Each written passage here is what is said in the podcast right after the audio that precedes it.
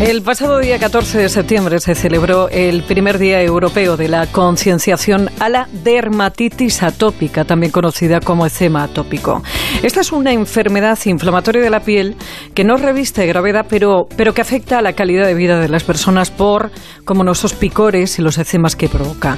Coincidiendo con la fecha, además, se presentó en París el estudio más grande realizado en el continente sobre la calidad de vida con esta patología que supone uno de cada cinco casos. Y dicen los que sufren el 45%, que la enfermedad ha influido en sus relaciones, su vida sexual y sus aficiones, que se sienten en inferioridad de condiciones en el trabajo un 38% y que les supone también un desembolso importante de unos 927 euros al año.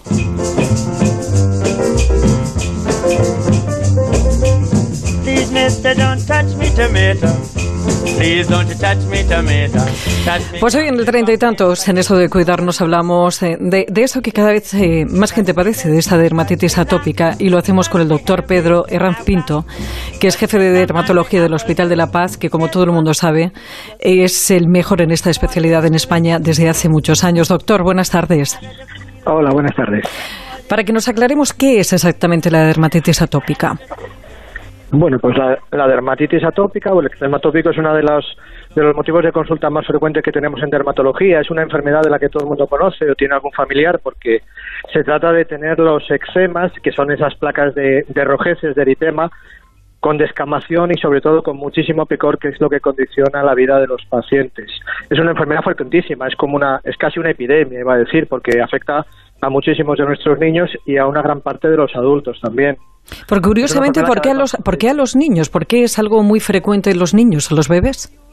Bueno, es una, es una enfermedad que tiene una base genética, también hay factores ambientales, es una enfermedad muy compleja y desde luego se centra sobre todo en la infancia. Lo que pasa es que ahora nos estamos, ya lo conocíamos de hace unos años, pero ahora le damos mucha más importancia a que muchos de esos casos que se desarrollan en la infancia y no lo ven solo los pediatras, sino que desarrollan las lesiones a lo largo de la adolescencia, que es donde se supone que ya iban a desaparecer, y muchos pacientes adultos sufren de dermatitis atópica que puede ser grave. Doctor, decía que tiene una base genética. Sí, tiene una agregación familiar. Es una enfermedad muy compleja, todavía no sabemos todos los factores que la, que la, que la ocasionan, pero desde luego hay una, hay una agregación genética, porque además estos pacientes son los mismos que tienen otras enfermedades de origen alérgico asociadas, como es el asma, como es la alergia, la intolerancia a los alimentos, como es la rinitis. Son, estamos hablando de esta población que es muy frecuente, que prácticamente todos nosotros tenemos algún familiar con la enfermedad. Eh, eh, doctor, eh, esto de que cada vez conforme van pasando los años nos hacemos más delicados, entre comillas, y que cada vez desarrollamos pues más intolerancia, y además cuando somos mayores, ¿tiene que ver con que estamos sometiendo un estrés a nuestro organismo y eso puede provocar esa dermatitis atópica? Desde luego, eh, uno de los factores que, que, pueden empeorar la enfermedad es el estrés emocional. No sabemos si es el huevo o la gallina, porque verdaderamente vivir con picores constantemente, sin poder dormir, sin poder eh, realizar tus actividades habituales y trabajar adecuadamente, pues posiblemente te produzca también mucho estrés. Pero es cierto que es uno de los desencadenantes que conocemos también. Se está hablando también mucho de eh, ese gran mundo que se abre cuando uno eh, se pone realmente a investigar la microbiota intestinal y sus bacterias. ¿Tiene también, podría tener relación? Desde luego que sí.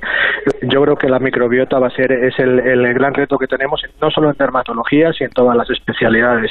Somos lo que comemos y somos como lo que nos, cómo nos desarrollamos. Lo que pasa es que en dermatitis atópica, por ejemplo, todavía estamos en, en el ámbito experimental y no tenemos ninguna ninguna capacidad de ofrecer a los pacientes datos concretos acerca de cómo tratar ese problema. Pero desde luego gran parte de las investigaciones va por ahí.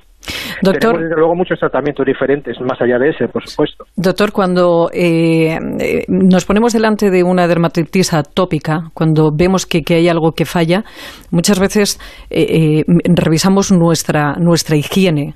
¿Tiene que ver con la higiene? ¿Tiene que ver a lo mejor con el uso de jabones agresivos? ¿Tiene que ver con ducharnos con agua excesivamente caliente?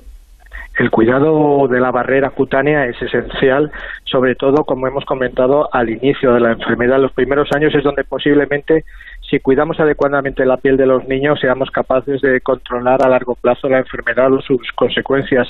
Hay que saber cómo se cuida la piel de los pacientes atópicos porque son mucho más sensibles a las irritaciones, no se les puede ofrecer cualquier cosa, hay que seguir una sistemática de cuidados, hay que seguir los consejos del dermatólogo y además de una forma sistemática, no saltándonos eh, o, siguiendo consejos de fuentes inadecuadas que son tan frecuentes ahora mismo.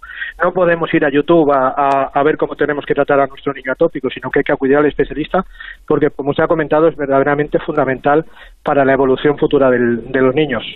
¿La dermatitis atópica tiene una época que es eh, más eh, incómoda? Bueno, la verdad es que si la, si la dermatitis tiene una gravedad suficiente, es incómoda en todos los minutos y todas las horas y todas las estaciones del año. La verdad es que cuando hay cambios de estación, por ejemplo, al inicio del verano, en primavera, hay muchos, pacientes que se quejan de, de mayor, de mayor eh, posibilidades de, de eczema, aunque también cuando el tiempo frío se hace seco en invierno, también es un hándicap para muchos de los pacientes. Lo que tenemos que hacer es individualizar el tratamiento y el manejo de cada uno porque cada, cada persona tiene, una, tiene unos desencadenantes que somos los que tenemos que saber manejar a largo plazo. Doctor, ¿puede llegar a incapacitar? Absolutamente.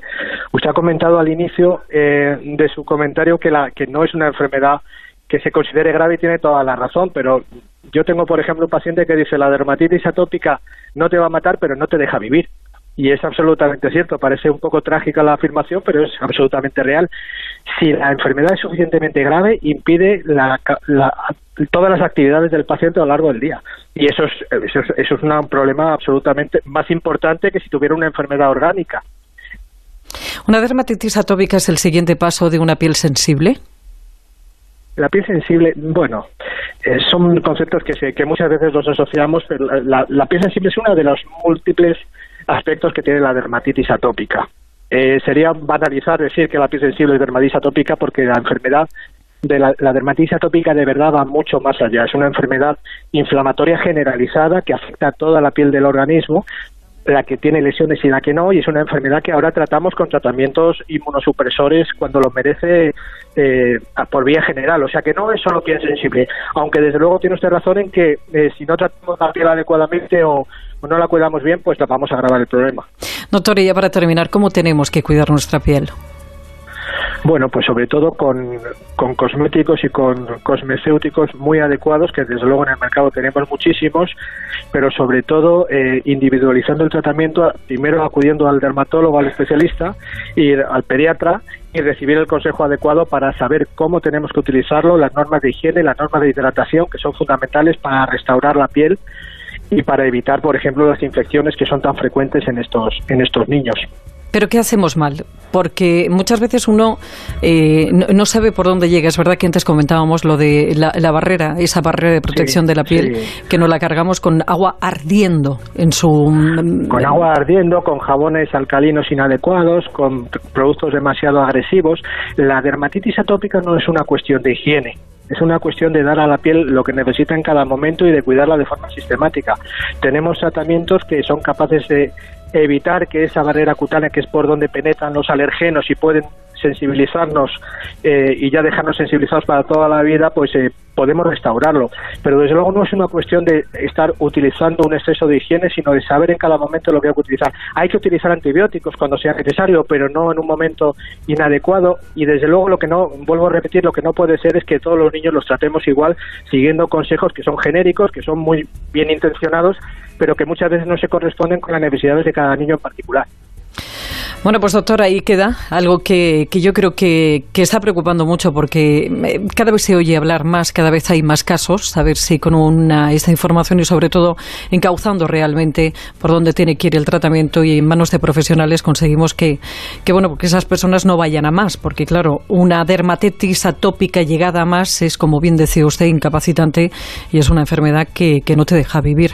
Doctor Pedro Herranz Pinto, jefe de dermatología del Hospital de la Paz, un placer y, y gracias por atendernos.